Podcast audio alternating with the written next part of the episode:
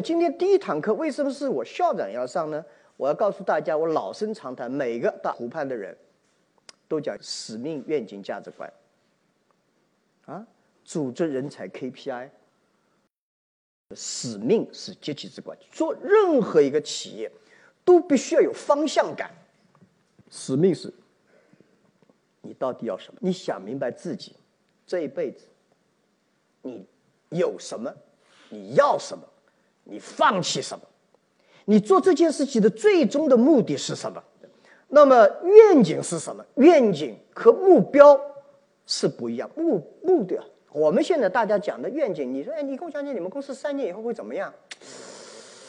三年以后，我们大概收入会到个二十个亿，呃，的愿景就没了。愿景是三年、五年、十年，至少是。我希望愿景是十年，三年以内都成为目标。十年左右是愿景，一定要有一个愿景。什么是价值观？价值观是共同做事的方法和标准。价值观是把志同道合的人聚在一起。人的性格可以不一样，背景可以不一样，但我们做事的方法必须是一样。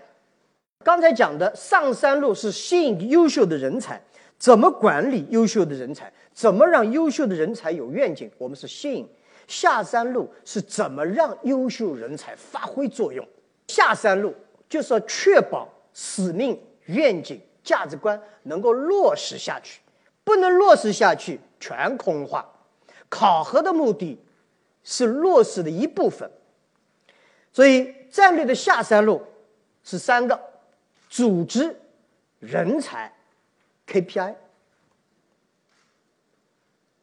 组织的设计和变革决定了企业成功的关键。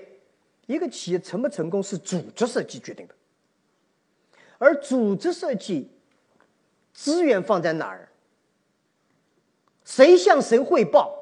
要不设独立部门，那也是绝对的重要的活儿。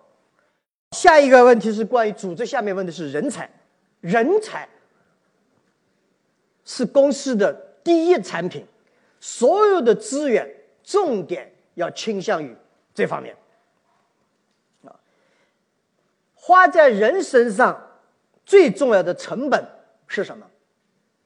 工资吗？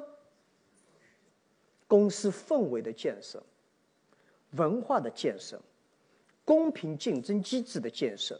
培训体系的建设，说到底一句话，员工说很好，组织你也调好了，人我们也不错，愿景、使命、价值观一样，那怎么变成结果呢？KPI 没有 KPI，你一切都是空话，都在空中飘。没有 KPI，组织是不会进步的，公司是不会进步的。